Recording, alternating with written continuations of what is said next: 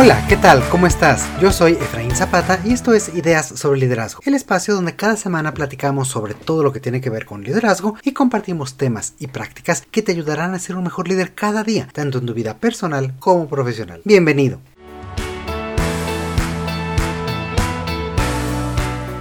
El trabajo en equipo es una clave fundamental para el éxito en cualquier ámbito de la vida, ya sea en el entorno laboral, académico o en proyectos personales inclusive. En un mundo cada vez más complejo y competitivo, la colaboración con los demás se ha convertido en una habilidad esencial y altamente valorada. Ya no basta con tener talento individual o conocimientos especializados, sino que se requiere de la capacidad de trabajar en colaboración con otros, compartir ideas, aprovechar la diversidad de perspectivas y habilidades y alcanzar metas comunes. La colaboración es una característica que nos distingue como seres humanos, el auge del trabajo en equipo como una metodología específica en las organizaciones y su visión como una habilidad esencial se popularizó desde la década más o menos de 1980. La principal razón para ello es que cuando los equipos funcionan realmente pueden lograr resultados sobresalientes. Los grandes equipos pueden generar soluciones creativas para problemas complejos, así como experiencias gratificantes de compañerismo y de desafío. Desafortunadamente, incluso los equipos de alto rendimiento no son la solución perfecta para todos los objetivos y tareas. Más aún, si miramos hacia el futuro y ante las nuevas formas de trabajo a distancia, trabajo flexible y virtual, trabajar en equipo no significa lo mismo que hace unos años. Como líderes, tenemos también diferentes herramientas y posibilidades para colaborar, y esto significa que es hora de reevaluar por qué, cuándo y cómo trabajar en equipo. El día de hoy platicaremos sobre cómo ha cambiado los equipos de trabajo, sus retos, sus implicaciones y limitaciones para poder realmente decidir cuándo necesitamos formarlos para ser más efectivos y lograr nuestros objetivos.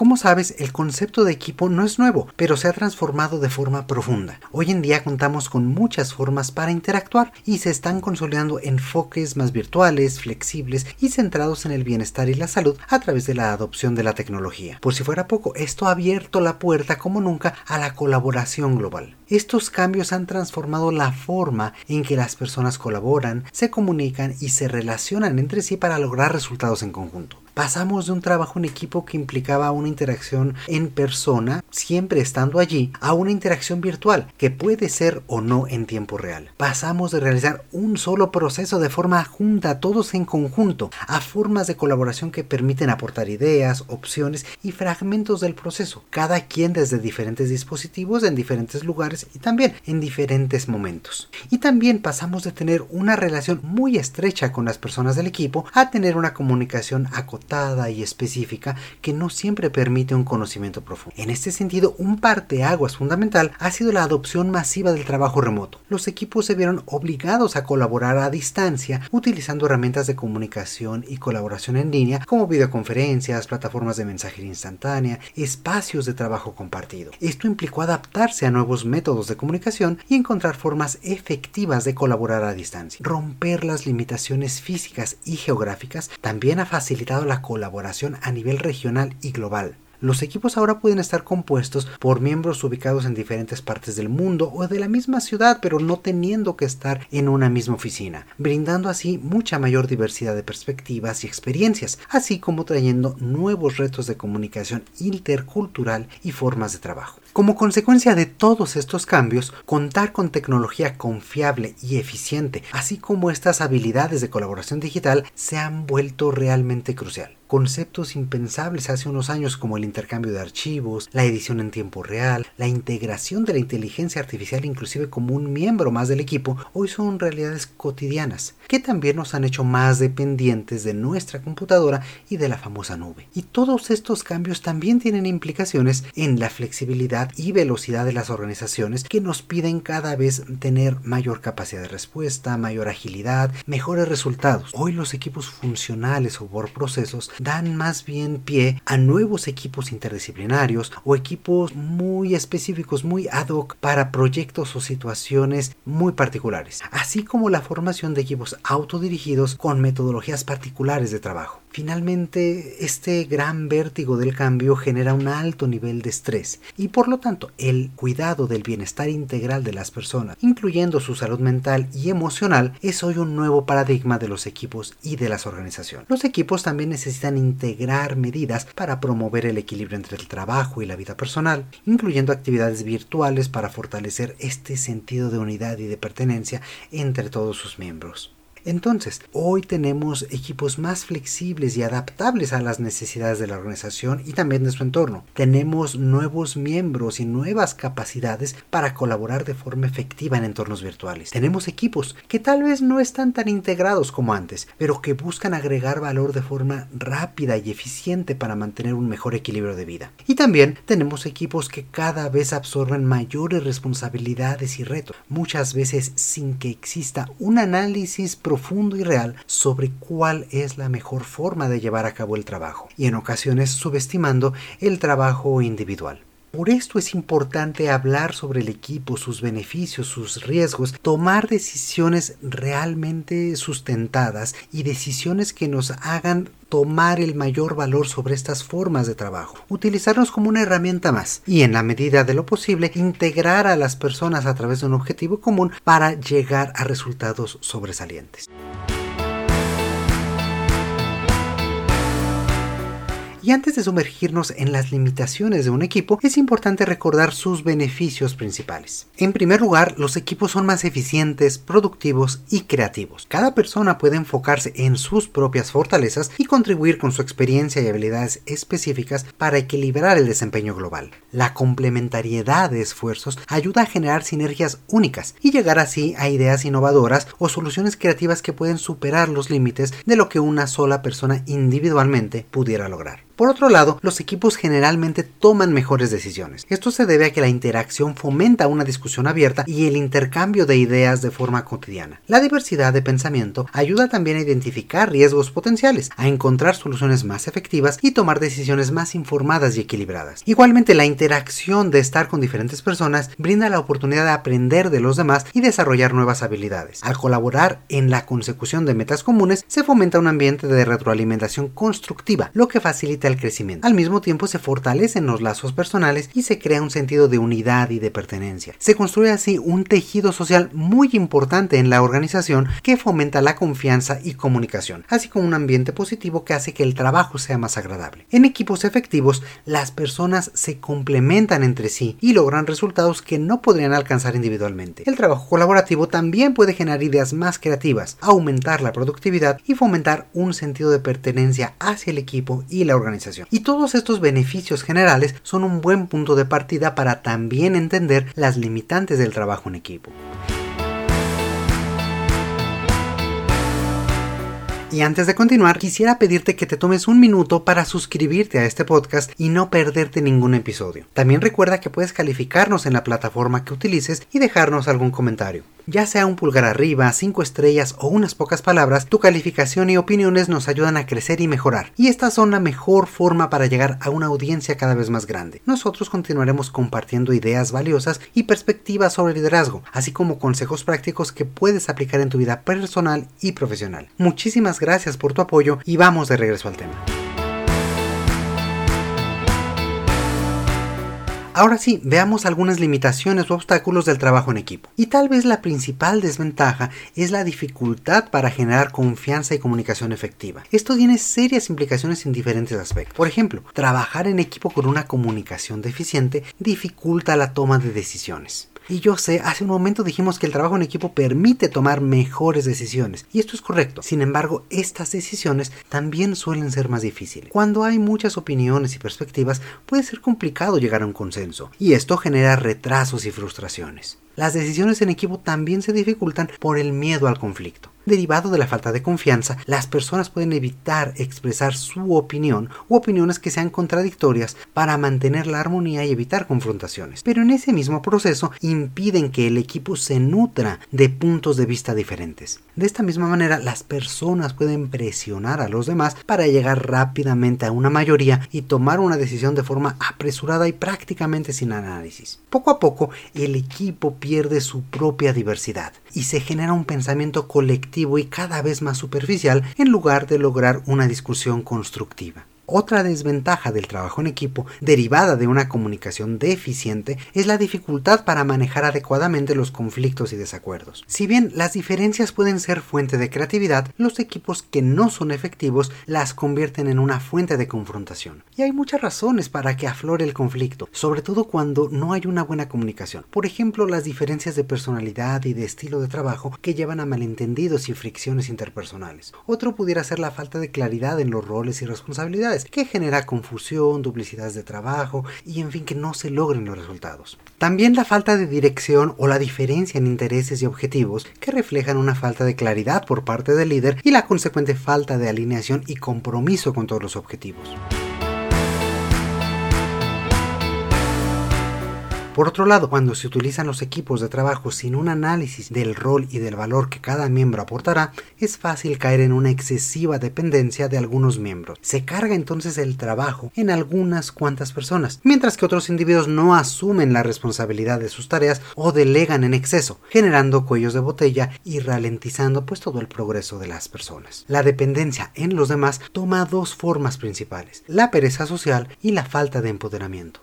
Primero, la pereza social tiene que ver con la perspectiva de los compañeros de un equipo que ven de forma pasiva cómo unas pocas personas hacen todo el trabajo sin que ellas ayuden o aporten valor alguno. Simplemente esperan que otros tomen la iniciativa y realicen las tareas, fomentando así esta falta de responsabilidad y una vez más una distribución desigual de la carga de trabajo. Por otro lado, la falta de empoderamiento deriva de la falta de confianza por parte de los líderes o de algunos miembros del equipo que tienen mayor iniciativa y conocimiento. Cuando no hay empoderamiento, estas personas concentran todas las tareas para sí mismos y están temerosos de que otras personas no las puedan llevar a cabo tan bien como ellas. Esta creencia puede o no tener un fundamento, pero en todo caso, en vez de compartir el conocimiento y enseñar a los demás cómo llevar a cabo cierta tarea, prefieren realizarla por sí mismos, generando graves consecuencias consecuencias tanto para ellos, que se verán cada día con un mayor nivel de estrés, dependientes, etc., como en el equipo, que corre riesgos por la dependencia en esta persona y por la imposibilidad para crecer y aprender. Y con todo esto, trabajar en equipo puede representar altos costos, ya que para ciertas actividades toma más tiempo comunicar y alinear a las personas. También incrementa la complejidad de coordinar a diferentes individuos con perspectivas y opiniones diferentes, dificultando también la toma de decisiones y diluyendo las habilidades individuales. Ante la falta de un compromiso real se presentan situaciones de trabajo desigual, choques de personalidad y todo esto puede convertirse en confrontaciones y conflictos.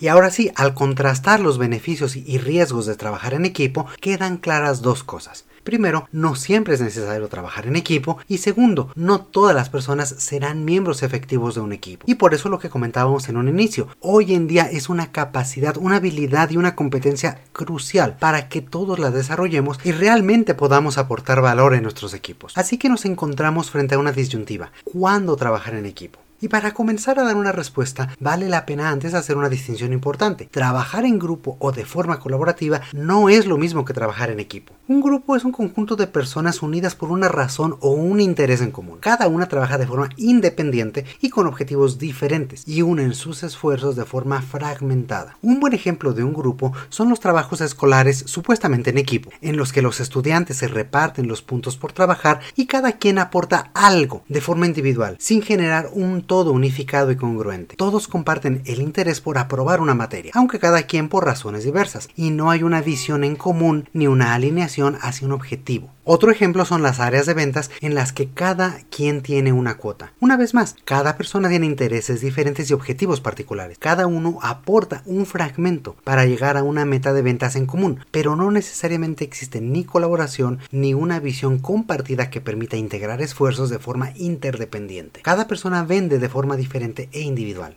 Por otro lado, un equipo está conformado por dos o más personas con habilidades complementarias que trabajan de forma interdependiente y que están comprometidas con un propósito en común. Tomando en cuenta estas diferencias, los líderes necesitan saber identificar primero cuándo un objetivo, una tarea o un proceso podrá ser llevado a cabo con mayor efectividad y eficiencia por un equipo, por un grupo o por un individuo. Y para ello podemos analizar cinco puntos clave sobre la tarea a desarrollar. El primer punto es el alcance. Pregúntate, ¿la tarea es demasiado grande para ser llevada a cabo por una sola persona? ¿O más de una persona harían mejor el trabajo? Evalúa la complejidad de la tarea o del objetivo y los recursos disponibles para lograrlo. Si esta tarea implica un esfuerzo considerable o requiere múltiples habilidades o conocimientos especializados, puede ser mejor trabajar con otras personas, ya sea en grupo o en equipo, para balancear la carga de trabajo y los esfuerzos, abordando así el desafío de forma más efectiva. Analiza también la disposición de las personas a trabajar de forma colaborativa. Pregúntate si las personas perciben el valor de colaborar con los demás y trabajar en equipo. Considera sus preferencias, estilos de trabajo, así como el grado en que valoran su autonomía o su compromiso con los demás. Recuerda que cada persona puede tener su propio ritmo y estilos de trabajo. Si estas diferencias no se gestionan adecuadamente, puede haber retrasos y frustraciones en el grupo, lo que puede obstaculizar la eficiencia y el logro de los objetivos. Peor aún, si esto no se considera y se forza a las personas a colaborar,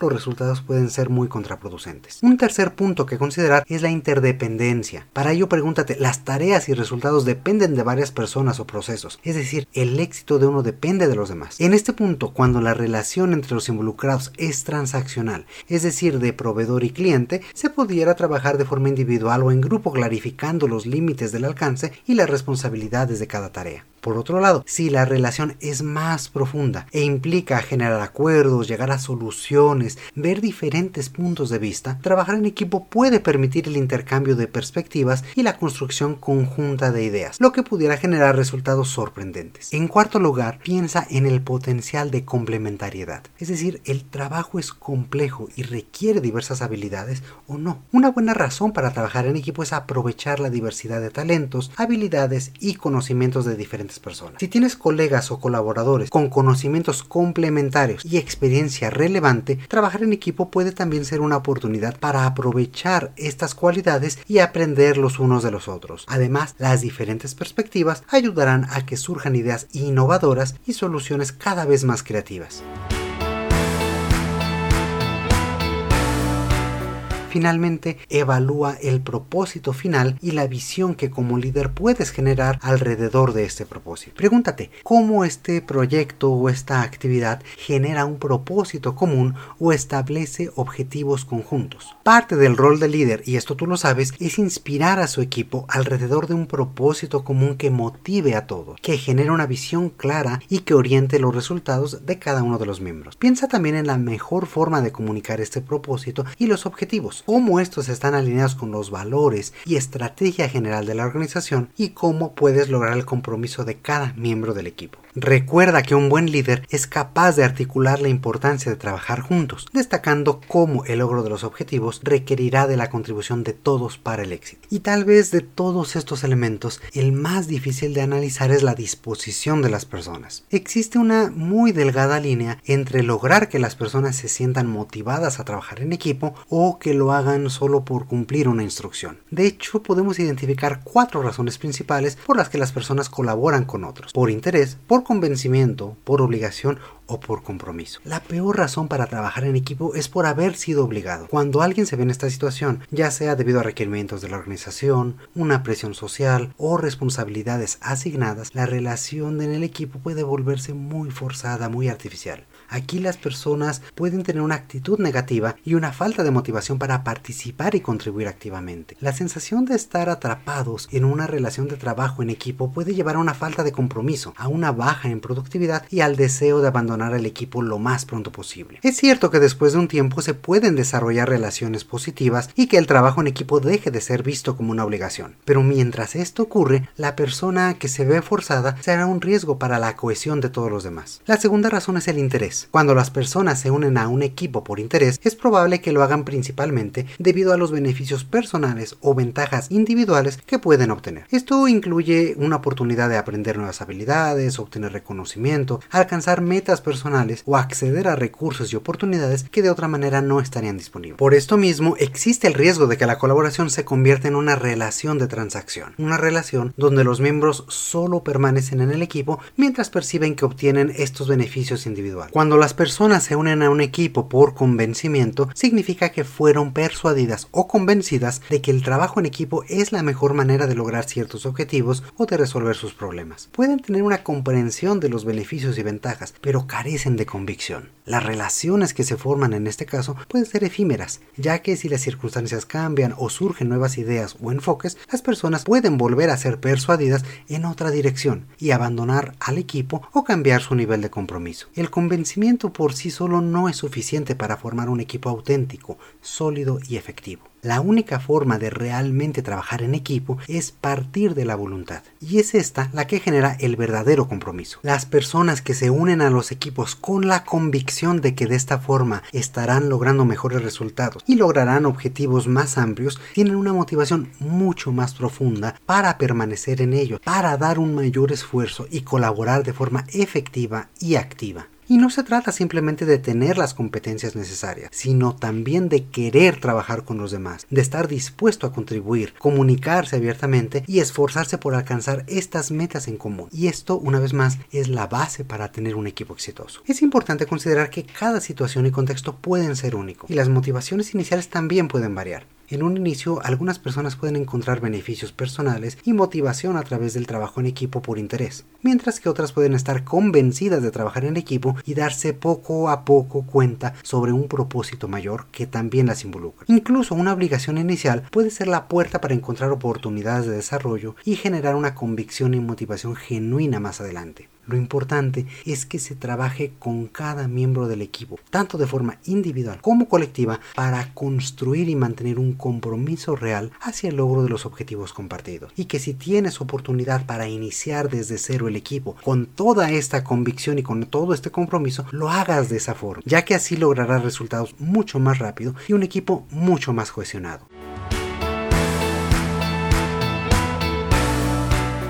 En última instancia, la clave para un trabajo en equipo exitoso radica en la construcción de relaciones sólidas, de una comunicación efectiva, de respeto y sobre todo de alinear las metas y los valores. Una vez que esta alineación se dé, será posible encontrar un compromiso real y fortalecer la voluntad de todos los integrantes.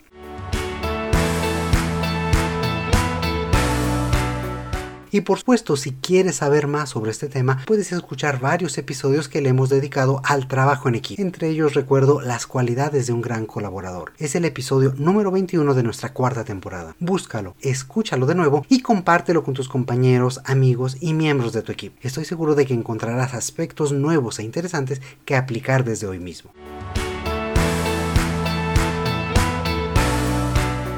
Y hasta aquí llegamos el día de hoy. Como puedes ver, los equipos de trabajo tienen muchas implicaciones y como líderes necesitamos entenderlas para aprovechar esta herramienta con todo su potencial y lograr mejores resultados. Y ahora es momento para ti. Cuéntanos cómo es el trabajo en tu equipo, a qué retos te has enfrentado, qué te ha parecido este episodio y de qué otros temas te gustaría que platiquemos contigo. Nos encanta recibir tus comentarios, opiniones y preguntas al correo que ya conoces, hola arroba ideasobreliderazgo.com. También recuerda que puedes suscribirte a nuestro newsletter mensual de forma completamente gratuita, siguiendo el vínculo que encontrarás en la descripción de este episodio. Esta es una forma más de continuar la conversación y fortalecer tu desarrollo personal y profesional. Y por ahora me despido. Muchísimas gracias por escucharnos. Como siempre te mando un fuerte abrazo. Yo soy Efraín Zapata y te espero a la próxima con nuevas ideas sobre liderazgo.